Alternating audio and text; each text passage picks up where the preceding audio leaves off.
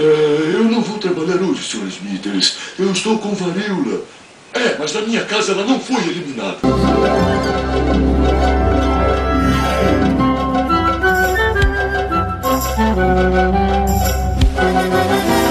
Olá, olá, olá. Essa é mais uma edição do podcast Biohistória. Quem fala aqui é o professor Gerson, de História, e eu tô com a professora Kelly de Biologia. E hoje a gente vai tratar de novo, de maneira transdisciplinar, História e Biologia, falando sobre a revolta da vacina e a varíola. No entanto, como vocês já perceberam nas edições anteriores do podcast, eu não sei o que é varíola. Você pode explicar pra gente o que é varíola? A varíola é uma doença causada por um vírus, ortopox vírus varioliae, né? E como toda doença causada por vírus, ela não tem tratamento. Então, a forma de prevenção da varíola foi a descoberta da vacina. Os sintomas da varíola, que era uma doença muito comum, eram dores de cabeça, febre muito alta e fadiga extrema, um cansaço extremo, isso nas primeiras semanas. A partir da segunda semana, o que era bem característico, descobrir se a pessoa tinha ou não a varíola, eram erupções, feridas que surgiam no braço, pernas e na face. Daí, no caso, seriam sinais, né, algo visível. E essas erupções Logo mais elas se tornavam lesões, machucados cheios de pus, que eram bem característicos e considerados até, essas pessoas eram até muitas vezes marginalizadas, né? E depois de um tempo, essas lesões elas caíam, né? Essa feridinha em forma de pus, ela caía e ficava aquele buraco na pele, que é algo bem característico da pessoa que teve a varíola e sobreviveu, pois não era, é, em grandes casos, né, não causava morte. Os que sobreviviam ficavam, então, com esse estigma nessas feridas que eram características de quem teve a varíola. Falando em, em revolta da vacina, ela aconteceu em 1904 no Rio de Janeiro e a, a população se revolta justamente contra a vacinação desse vírus específico que a gente está falando hoje, tá? A gente tem que pensar também que em 1900 e, e, e, em 1902 o Brasil ele tem um novo presidente, né, na Primeira República, que é o Rodrigues Alves. E o Rodrigues Alves ele vem com, com aquela ideia da, da, da bandeira nacional nova de, de criar uma nação voltada para o progresso. E o progresso incluía é, fazer uma reforma urbana na capital federal e fazer uma reforma sanitária a varíola está nesse contexto de, de, desenvolver uma reforma sanitária no Rio de Janeiro. Só para entender o que era o Rio de Janeiro na época, o Rio de Janeiro ainda não era a cidade maravilhosa. O Rio de Janeiro de 1904 é conhecido como o túmulo dos estrangeiros, em função das diversas epidemias que, que, que ocorreram lá. A gente teve epidemia de febre amarela, epidemia de peste bubônica, e em 1904 a gente está falando de uma epidemia de varíola, certo? Só para ilustrar, em 1895, porque que Rio de Janeiro né, é o túmulo do estrangeiro, em 1895, um barco italiano né, que, que atracou no Porto do Rio com 377 tripulantes, teve 234 pessoas mortas em, em função, se eu não me engano, da febre amarela, que era a epidemia da época. Então, o presidente Rodrigues Alves ele tinha essa ideia de que tinha que modernizar o país e que uma das reformas que ele tinha que fazer é sanitária na capital federal, porque o país, na visão dele, estava inclusive perdendo dinheiro, perdendo, perdendo negócios, porque o, os navios estrangeiros não queriam parar em uma cidade que era sinônimo de, de morte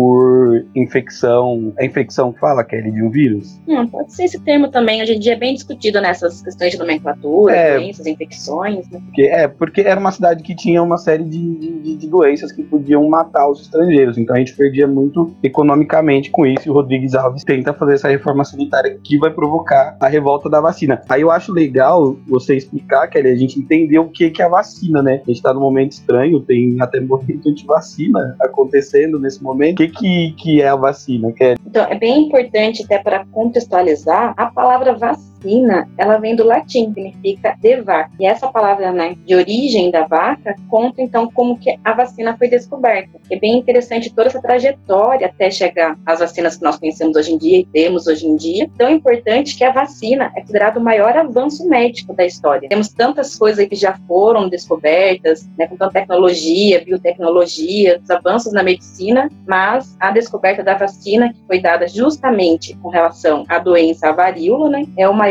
avanço médico de toda a história da humanidade. E acredita-se que hoje, por conta da vacina, de 2 a 3 milhões de pessoas não morrem, né, deixam de morrer porque estão imunizadas. Se nós não tivéssemos essa cobertura vacinal que nós temos, de uma forma geral, como mundo, né, teria em torno de 3 milhões de mortes ano por doenças que hoje nós temos como prevenir. E a prevenção é através da vacina. O que, que acontece? Como que é essa prevenção através da vacina? Então, a vacina de forma específica, o próprio agente causador, entra em contato com o nosso organismo, causa né, a liberação e a criação desses anticorpos específicos para cada agente estranho, que é o antígeno, e cria-se uma memória imunológica. O que é essa memória imunológica? Você foi vacinado lá quando bebezinho, Daí você criou aqueles anticorpos e depois ficou registrada a memória imunológica. Se algum dia, mais tarde, você encontrar a doença, uma forma de transmissão mesmo, o seu organismo já conhece e reconhece muito rapidamente aquele agente estranho, aquele antígeno. Então a resposta do organismo é muito mais rápida e isso acaba retardando sintomas ou nem desenvolvendo os sintomas daquela doença. Então é esse o mecanismo de ação das vacinas é legal pensar, né, que o, o Rodrigues Alves ele vai trazer para trabalhar com ele o Oswaldo Cruz, que era um médico muito bem formado, tinha estudado na França e ele que vai implantar esse modelo da vacina. Só que, por exemplo, o Rodrigues Alves ele assume em 1902 e ele chama o Oswaldo Cruz para trabalhar com ele. E o Rio de Janeiro ele, ele, sofria com a varíola, mas ele sofreu também com surto de outras doenças, tanto que a, a vacinação não foi a primeira medida tomada pelo pelo Oswaldo Cruz quando ele assume a questão da, da saúde saúde pública e sanitarista no governo do Rodrigues Alves. Ele vai cuidar primeiro da peste bubônica. Peste bubônica como a Kelly já explicou na, na, nossa primeira edição do nosso primeiro podcast sobre peste negra versus idade média, ela era causada pela pulga que vinha do, do rato contaminado. O Oswaldo Cruz ele vai montar um, um, esquadrão de caça aos ratos no Rio de Janeiro para poder eliminar a peste bubônica. Ele vai, eles vão chegar ao ponto de pagar premiação, assim, recompensa para quem levasse um rato morto para o governo. Se eu não me engano, era 300 réis por cada rato morto que você levasse. Isso vai fazer com que surjam ludibriadores, surja o jeito brasileiro, né? Vai ter gente que vai começar a criar rato para poder matar e entregar para o governo para receber o dinheiro. Mas, para além desse, desse pessoal que burla as regras e e tenta tirar vantagem de tudo, ele consegue reduzir os casos de, de peste bubônica no Rio de Janeiro. A segunda doença que marcava muito o Rio de Janeiro, de, de 1904, era a febre amarela. E aí o Oswaldo Cruz também vai promover uma força-tarefa para poder matar mosquito no Rio de Janeiro, tá? Ele vai meio que parecido com o que acontece hoje com a dengue, quando a prefeitura sai com carro jogando é meio que um inseticida nos lugares para matar o mosquito da dengue. O Oswaldo Cruz também fez no, na capital federal, só que ele faz de uma maneira muito mais um pouco mais violenta, porque eles invadiam as casas muitas vezes para poder passar o inseticida e eles interditaram muitas casas, muitos cortiços que, que foram considerados insalubres ou, ou, criadores de mosquito. Então, já no combate à febre amarela, a gente tem a medida que o governo tomou, sendo considerada autoritária e desagradando uma parte da população. E mesmo assim, a medida do Oswaldo Cruz tem um impacto muito positivo na redução de casos de febre amarela no Rio de Janeiro. E a última coisa que ele faz é tentar combater a, a varíola, que é a medida mais polêmica, porque já existiam leis, por exemplo, de vacina obrigatória no Rio de Janeiro desde o do fim do século XIX. Só que o Brasil é aquele lugar louco em que existe a lei para inglês ver, que é aquela lei que existe no papel, existe uma punição para ela, só que ninguém cumpre e ninguém pune. É, como essas leis não eram respeitadas, com o Rodrigues Alves e o Oswaldo Cruz, eles criam uma nova lei e, e reestabelecem a obrigatoriedade da vacina agora contra a varíola. E essa lei vai causar um furdunço, uma série de manifestações contra o Rodrigues Alves e contra o governo. Todas essas medidas né, que o Gerson disse, que ajudou a combater, no caso, a peste bubônica. Vamos aí tomar cuidado com a proliferação dos ratos. No caso da febre amarela, que é uma doença causada por um vírus e transmitida pela picada do mosquito. Não tem como a gente acabar com o vírus. O que é feito? Então, vamos acabar com os mosquitos. São medidas de prevenção, são as medidas profiláticas, né, de profilaxia. E para varíola, que é uma doença causada por vírus, mas não tem nenhum outro agente como vetor, como que é a transmissão da varíola? É a transmissão por gotículas. Por contato com a pessoa que esteja contaminada, por conversar com a pessoa muito próximo do que nós temos hoje, estamos vivendo hoje com relação ao coronavírus. É uma transmissão de fácil, muito fácil, né, alta transmissibilidade. E quais seriam as medidas então de prevenção? Apenas a higiene e o que nós estamos pouco vivendo hoje, que é esse distanciamento social. É bem importante esse ponto, que são as medidas profiláticas. Mas naquela época, o povo né, se revoltou com relação a isso e re realmente com relação justamente da varíola, que a medida de prevenção era apenas a vacina. Eles, assim como tem alguns hoje, acham que a vacina é uma forma de controlar, vão matar algumas pessoas, vão causar doenças. Então, pessoas, por falta de conhecimento, muito mais naquela época e ainda também hoje, se recusaram a essa política de vacinação causando então aquilo que ficou conhecido como revolta da vacina. Você tem essa coisa da, da vacinação desde, desde aquela época, e eu duvido, eu duvido que, que você nunca tenha ouvido alguém falar, por exemplo, que não ia tomar vacina para gripe, porque a vacina para gripe era para matar velho. Isso é o que a gente costuma chamar de, de, fake news ou de teoria da conspiração.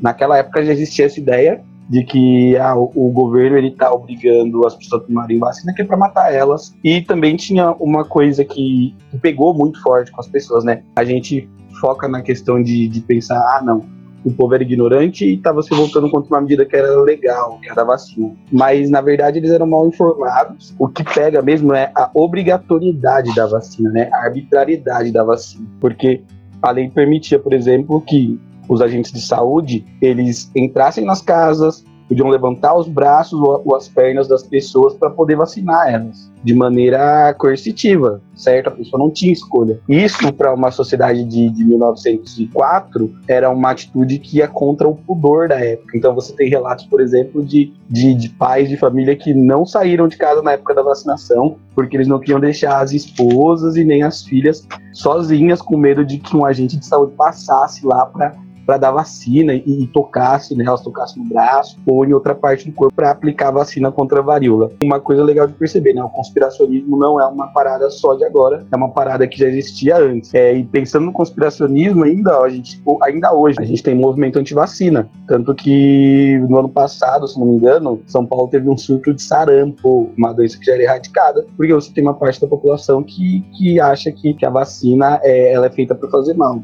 deve ter algum efeito colateral, é, alguma possibilidade de alguma coisa acontecer, mas eu acho que o risco maior é ficar sem se vacinar, né? Porque as doenças, elas retornam, doenças mortas ou que, que existiam, não, não, não contagiavam mais como sarampo, acabam voltando em função dessa desinformação que acontecia na época da revolta da vacina e acontece até hoje. Importante falar com relação ao que o Gerson acabou de dizer, nessa né? doença, é, no caso sarampo, tinha sido erradicada. Ela tinha sido erradicada só, o que significa essa palavra erradicar, né? Tinha sido eliminado. O sarampo sido eliminado apenas do nosso país. Então existia o vírus do sarampo livre aí por outros países. Quando nós deixamos de nos vacinar, né, nesse movimento anti-vacina, uma pessoa que teve contato com uma outra pessoa tinha esse vírus, né, trouxe para o nosso país e acaba então começando essa transmissão. No caso da varíola, de forma específica, né, o Gerson está abordando o período inicial lá, 1900, mas depois, aí temos 40 anos atrás, em 1980, ela foi erradicada do mundo. Foi a primeira doença, é a primeira doença que foi erradicada, foi eliminada do mundo. Como isso? O vírus não está mais livre circulando. Então, teve toda uma campanha, lá por volta antes de 1980 até chegar a essa data, onde foi declarado como uma doença erradicada, de combate à varíola. Então, em 1980, ela foi declarada oficialmente pela OMS como erradicada, eliminada da face do nosso mundo aí, né? Pelo menos do nosso planeta. Temos hoje esse vírus guardado em dois laboratórios, um em Kosovo na Rússia e outro em Atlanta nos Estados Unidos. Eles estão guardados, né, para fins de caso aconteça alguma coisa, você ter da onde criar então novamente a vacina para imunizar a população. É, você fica falando que o, os Estados Unidos e a Rússia, gente, vê bem se não tem teoria da conspiração no que eu vou falar agora. A Kelly falou que os Estados Unidos e a Rússia têm o, o vírus da varíola guardado em laboratório para caso precise imunizar as pessoas de novo. Mas é, a varíola é um relato que a Kelly me trouxe, inclusive, e que depois eu fui pesquisar, ela, ela é considerada o, o, a primeira doença usada em uma guerra biológica. No processo de conquista da América pelos espanhóis, o Hernán Cortés, ele, ele chega no México, onde é o México hoje, onde viviam os astecas, ele tenta dominar Tenochtitlan e o, os, os, os índios acabam resistindo e, e, segurando a onda ali nessa primeira tentativa de domínio espanhol do território deles. E aí, numa segunda incursão dos espanhóis, eles, além de levarem armas e mais, e mais gente para combater os indígenas, eles acabam levando também é, a varíola como uma arma de guerra biológica. A varíola acaba dizimando ali um, um, um terço da população dos astecas e deixando muita gente mal, né? Os índios não tinham resistência, não tinham contato nenhum com o vírus, não tinham vacina, não tinham nada. Enfraquecidos pela varíola, o, os indígenas foram foram mortos pela varíola, isso lá no final do século XV, certo? Então, é, a gente acredita, né, no, nas motivações éticas de, de, se guardar o vírus da varíola por Cuba e pelos Estados Unidos, mas a gente já teve casos em que o vírus foi usado como arma de guerra para matar e para dizimar uma população inteira. Olha o Gerson fazendo conspiração aí. Não, é não Rússia. tô fazendo. que culpa. Cuba foi mal. Falando um pouco com relação ao histórico da varíola, que é bem importante que as pessoas né, entendam que doenças vírus, bactérias, sempre estiveram aí desde que o mundo é mundo. Uma das provas disso é que mil anos antes de Cristo, o faraó Ramsés V já foi encontrado evidência né, na, sua múmia hoje em dia, no caso, pode pesquisar na internet e ver imagens, através de estudos verificaram que ele teve essa doença, justamente porque no processo de mumificação, é, o que foi encontrado hoje é que a face dele está deformada de uma forma que é característica das pessoas que tiveram essa doença. Então, por muito tempo, esse vírus existiu livre na humanidade, isso mil anos antes de Cristo, e ele foi ressurgir, né, relatos desse vírus apenas em 1350, numa guerra entre os egípcios os hetitas e foi se espalhando esse vírus pelo mundo, né, através dos mercadores egípcios, depois pelo movimento de cruzadas, né, e como o Gerson já disse, o último movimento de espalhar esse vírus pelo mundo foi através aí, do descobrimento das Américas, onde então foi propestadamente trazido esse vírus para acabar com os índios ameríndios. Por quê? Eles não tinham imunidade com relação a esse vírus. Como que a gente adquire imunidade? Entrando em contato com o vírus você pode sobreviver, e se sobreviver, você fica imune à doença, ou você pode morrer. Estando morto, você também está imune, mas não é uma imunidade legal. E os que sobrevivem os que sobrevivem ficam então com essas marcas. E essas marcas, que são características, é que motivou então a descoberta de, da vacina, né? Da prevenção dessa doença. É, o histórico um pouquinho dela também lá por volta do ano 1020, 1022, na China, tinha uma monja budista que ela verificava as feridas das pessoas, ela raspava essa ferida, fazia um pozinho e soprava na narina das pessoas. E isso, de acordo com eles, deixava as demais pessoas imunes. Esse processo foi chamado de variolação. Tinha uma certa eficiência justamente porque você estava colocando o vírus de uma forma mais branda, menos agressiva. Mas ainda assim, mesmo com esse método, tinha uma porcentagem de pessoas que acabavam desenvolvendo a doença. Observando o trabalho dessa monja, alguns outros médicos, né, acabaram desenvolvendo e melhorando um pouco esse método. Eles raspavam as feridas e introduziam na pele das pessoas através de cortes com bisturi. Então introduziam tipo pozinho contaminado então com essa ferida, com essa essa cheia de pus, né, na pele das pessoas, também induzindo então a imunidade. E foi assim até o século XVIII. Só a partir desse momento, que foi em 1799, né, o inventor da vacina, no caso, um médico inglês, Edward Jenner, que é considerado hoje o pai da imunologia, ele instigado por uma frase que ele ouviu de uma ordenhadeira de vacas, abre aspas, nunca pegarei varíola, porque já peguei a varíola bovina, nunca ficarei com o rosto feio, fecha aspas.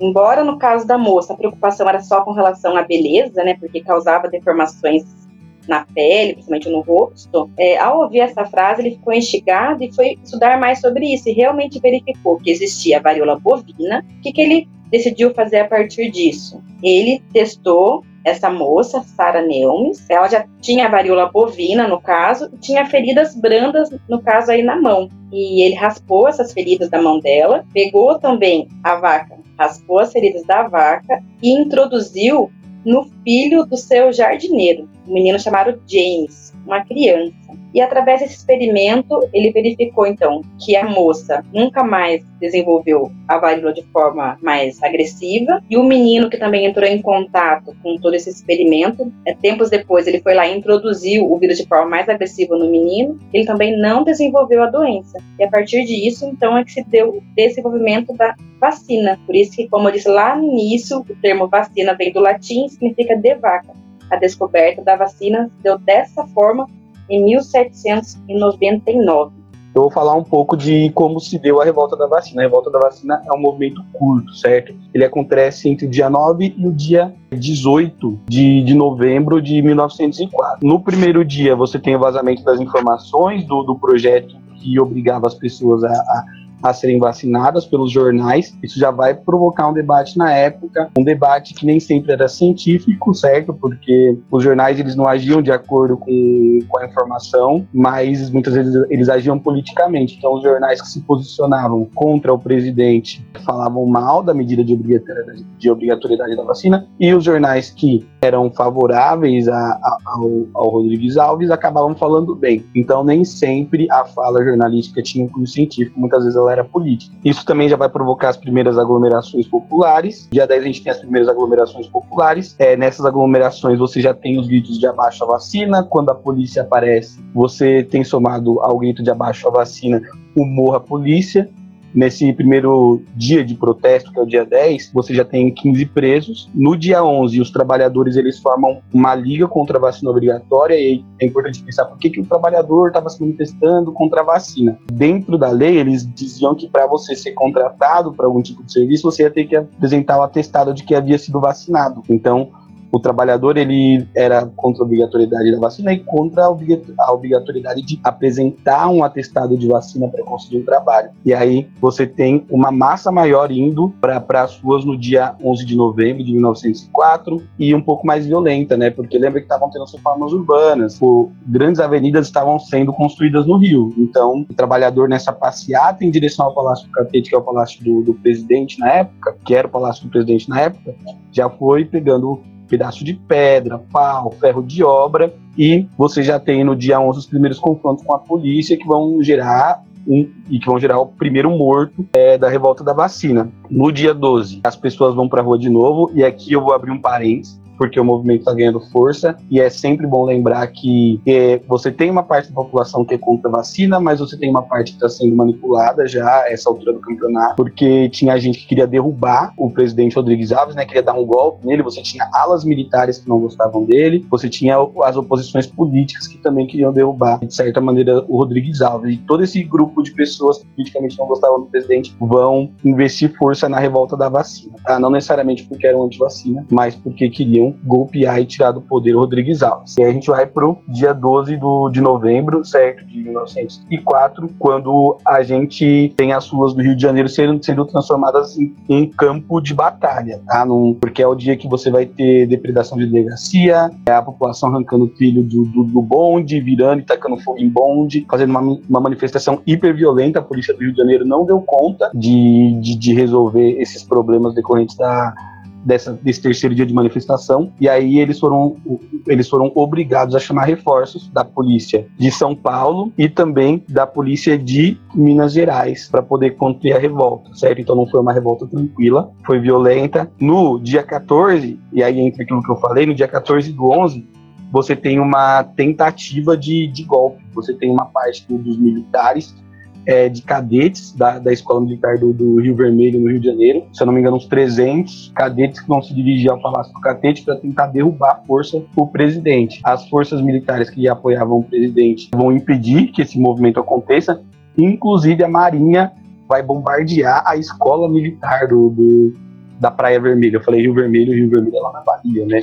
Da Praia Vermelha, que é no Rio de Janeiro. Então, a gente tem a Marinha bombardeando o Exército, a escola militar que estava indo contra o presidente. Mais um episódio super violento da revolta da vacina, pouquíssimo comentado. E, por fim, diante das pressões que estavam ocorrendo, dos conflitos, bombardeio de escola militar, é, tentativa de golpe, povo indo para a rua destruindo tudo. No dia 16, o presidente recua e ele revoga a obrigatoriedade da vacina Só que naquela, né, ele revoga a obrigatoriedade da vacina, mas ele mantém, por exemplo, a cláusula que falava que para você contratar alguém para o emprego, ela tinha que apresentar o atestado de vacinação. Então, de alguma maneira, ele acaba prendendo a população.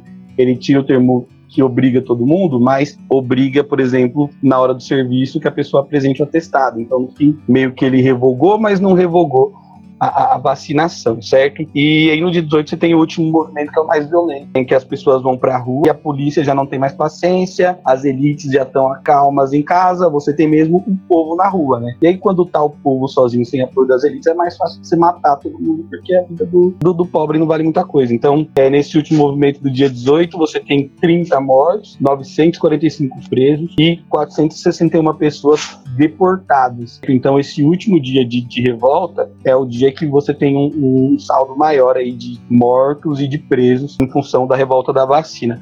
Mas depois do dia 18 e desse monte de gente morta e presa, o, o Rio de Janeiro volta à, à normalidade e os conflitos são controlados.